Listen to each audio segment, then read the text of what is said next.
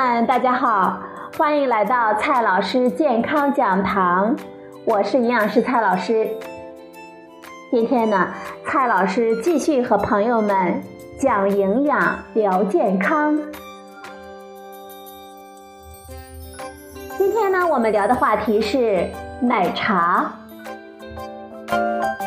奶茶是很多朋友喜欢的一种饮品，但是最近啊。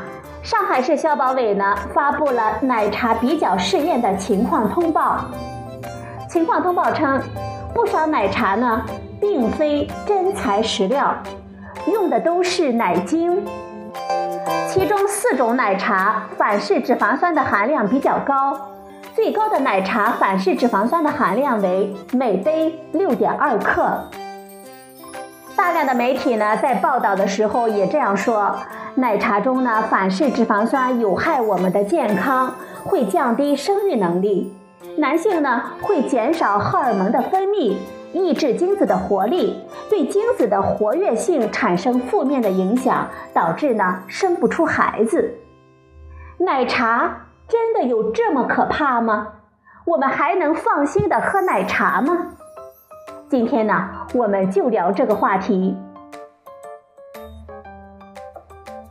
首先呢，我们先来看一下奶茶中的反式脂肪酸来自哪里。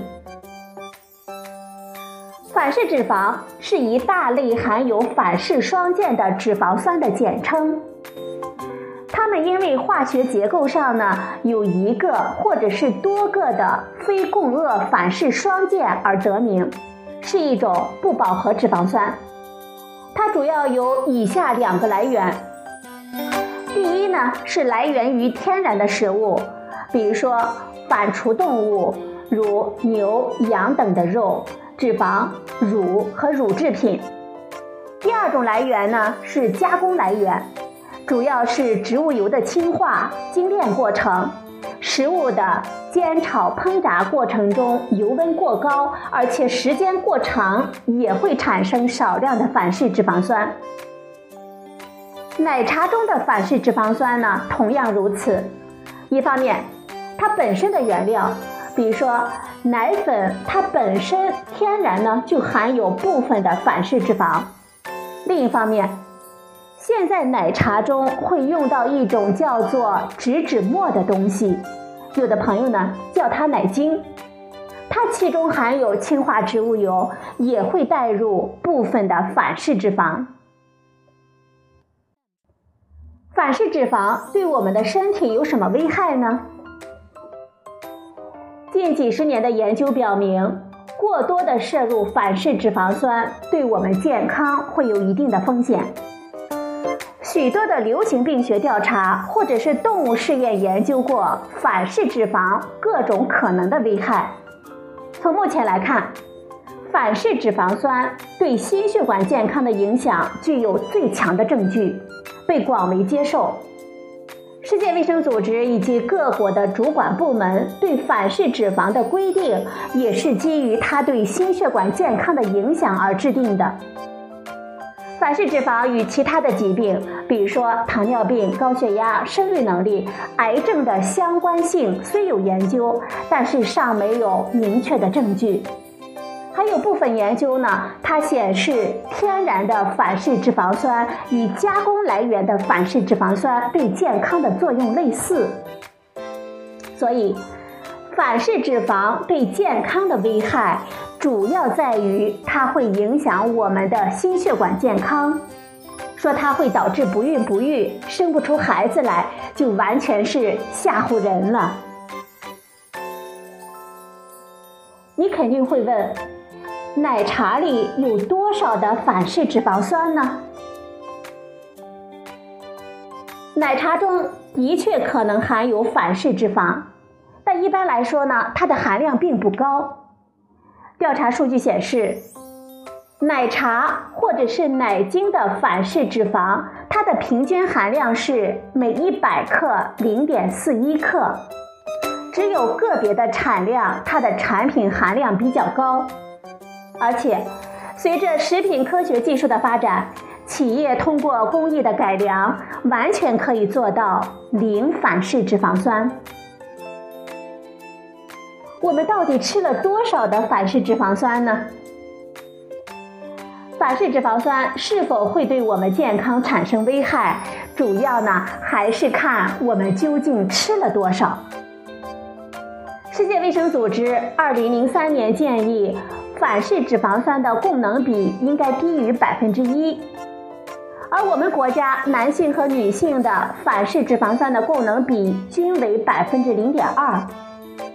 二零一一年的北京、广州这样的大城市的居民，他们的反式脂肪酸的供能比为百分之零点三，也就是说，我们国家。绝大多数人的反式脂肪酸的摄入量低于百分之一的推荐标准，可见我们大部分人吃的反式脂肪酸并没有特别的多。因此啊，我们偶尔喝一点奶茶不用太担心。有的朋友可能会说啊，你刚才说的那杯奶茶一杯就超过那个量了呢。我们需要特别指出的是。这个百分之一的量不是一个安全的标准，只能算是一个指导意见。它并不是说超过这个量就会有害，低于这个量呢就安全，而是说低于这个量它所带来的风险我们可以接受，而且它指的是每天这样吃。我们的理想的目标还是可能会尽可能的低，但是考虑到我们实际，偶尔吃一点呢，我们也不用太害怕。我们最关心的问题是，我们还能放心的喝奶茶吗？不论是这个调查还是以往的调查。数的奶茶中的反式脂肪的含量并不是特别高，这次呢也是只有四种比较多一点。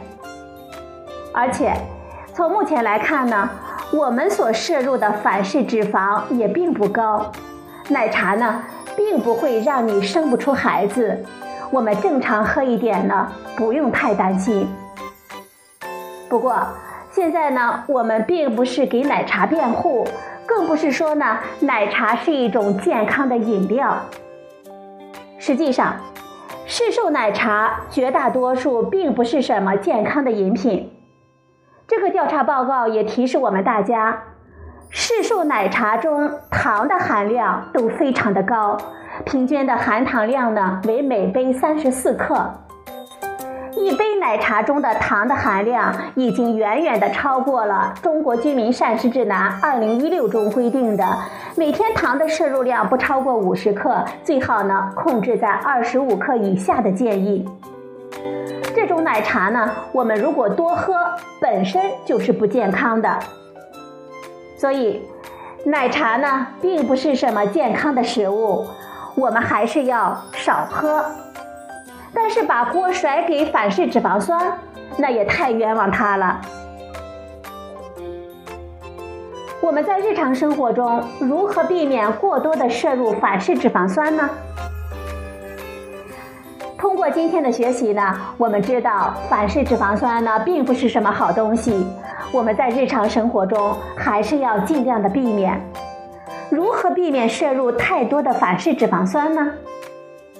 首先。植物油是中国人摄入反式脂肪酸的最主要的来源。我们首先应该尽量的控制烹调中植物油的用量。中国居民膳食指南二零一六建议，每日植物油摄入量应该控制在二十五克到三十克，而我们实际的平均每人吃了将近四十克的油，不少人呢还超过了四十克，这些呢都是不健康的。我们要注意，平时还是要注意减少油脂的摄入量。其次，含氢化植物油的加工食品，比如说威化饼干、奶油面包、各种派、夹心饼干等食物，这些食物反式脂肪酸的含量相对比较高。平时呢，我们还是要注意少吃这些食物。好了，朋友们。今天的节目呢，就到这里，谢谢您的收听，我们明天再会。